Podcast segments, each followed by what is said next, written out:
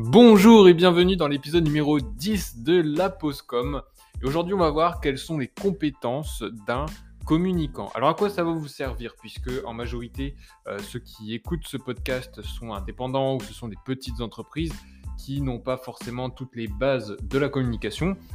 Moi, ce que je veux vous apporter dans ce podcast, en fait, c'est comprendre euh, du coup quelles sont les compétences d'un communicant, essayer de vous en inspirer pour savoir où vous devez chercher les informations, ce que vous devez faire pour avoir une bonne communication euh, à la suite de ça sur vos réseaux sociaux. Alors il n'y a rien d'extraordinaire en soi dans les compétences euh, desquelles je vais vous expliquer euh, dans ce podcast, ou desquelles je vais parler dans ce podcast, pardon. ce sont des compétences assez simples, mais il faut les mettre en pratique, puisque des fois on les possède, mais pas dans les bons sujets. Alors aujourd'hui, on va commencer par euh, le fait d'être curieux. C'est une première compétence qui, est, euh, qui, fait partie des gens. Certaines personnes ne sont pas curieuses et des fois il va falloir commencer à développer un petit peu cette compétence et d'autres sont très très curieuses et regardent beaucoup d'informations surtout. Euh, un communicant doit avoir des informations, il doit connaître différents sujets, même s'il n'est pas expert dans le sujet, il doit savoir de quoi ça parle, ce que ça correspond, ce que ça engendre, pour pouvoir élargir ses domaines de communication.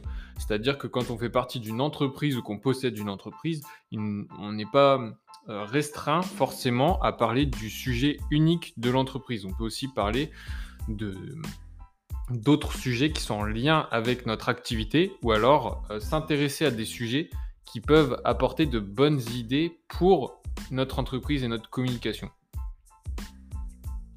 Ça, c'est un point important à relever puisque souvent on reste bloqué dans, euh, dans notre propre domaine. On va pas plus loin et on reste dans notre activité, dans notre cercle de concurrents qui a la même activité que nous, alors qu'un un concurrent ou indirect ou alors carrément une entreprise d'un autre domaine peut nous apporter de très très bonnes idées de grandes idées euh, pour améliorer notre communication. Deuxième point qui vient en lien avec le fait d'être curieux, c'est de faire de la veille. Alors qu'est-ce que c'est la veille? Grossièrement, c'est quand vous allez sur plusieurs sources euh, d'informations et que vous récupérez ces informations pour vous informer et ensuite pouvoir communiquer et apprendre des choses sur différents sujets. Euh, que ce soit une veille sur votre activité, une veille sur vos entreprises concurrentes ou une veille sur euh, des sujets qui vous tiennent à cœur. C'est important de le comprendre puisqu'on on va voir qu'il y a des outils alors pas dans cet épisode, mais il y a des outils qui vont vous permettre de faire votre veille plus facilement. Troisième point qui est important, c'est le fait de pouvoir s'adapter. Euh, s'adapter, c'est un point qui, reste relativement important puisque votre communication, elle est jamais linéaire. Il se passe toujours des choses.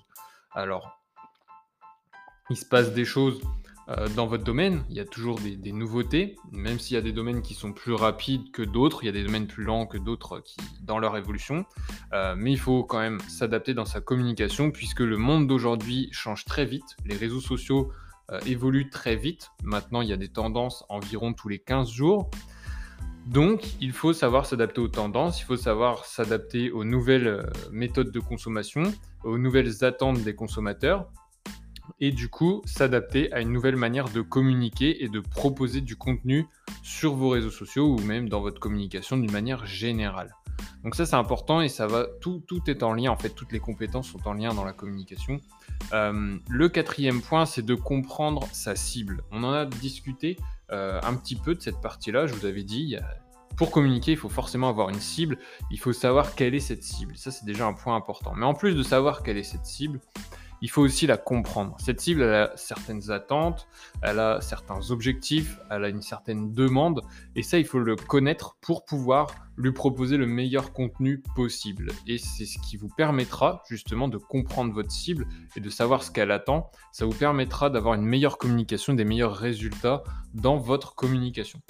Le cinquième point et le dernier point, qui, qui est le dernier mais pas des moindres effectivement, c'est le fait d'être créatif. Alors, être créatif, ça va vous aider dans pas mal de choses dans la communication. Ça va vous permettre de proposer des nouveautés plus facilement, en plus de savoir vous adapter. Ça va vous permettre d'être euh, un petit peu disruptif ou d'être différent de vos concurrents, ce qui va vous faire sortir du lot. Mais en plus, ça va vous permettre de renouveler clairement ce que vous faites.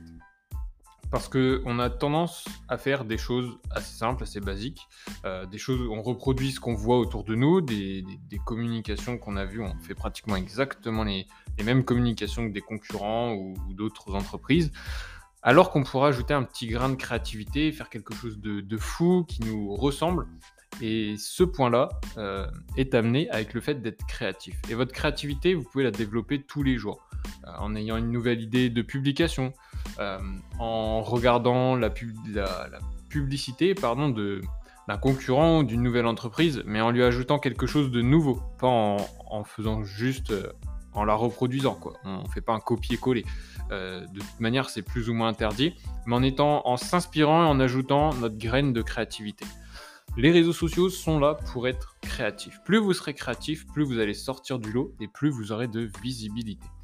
C'est les 5 points de la 5 compétences d'un communicant que je voulais vous mettre en avant. Il y en a d'autres, euh, mais celles-ci sont déjà très intéressantes dans un premier temps pour améliorer votre communication et mettre en place de nouvelles habitudes dans votre communication. C'est un épisode très court aujourd'hui, mais très concret.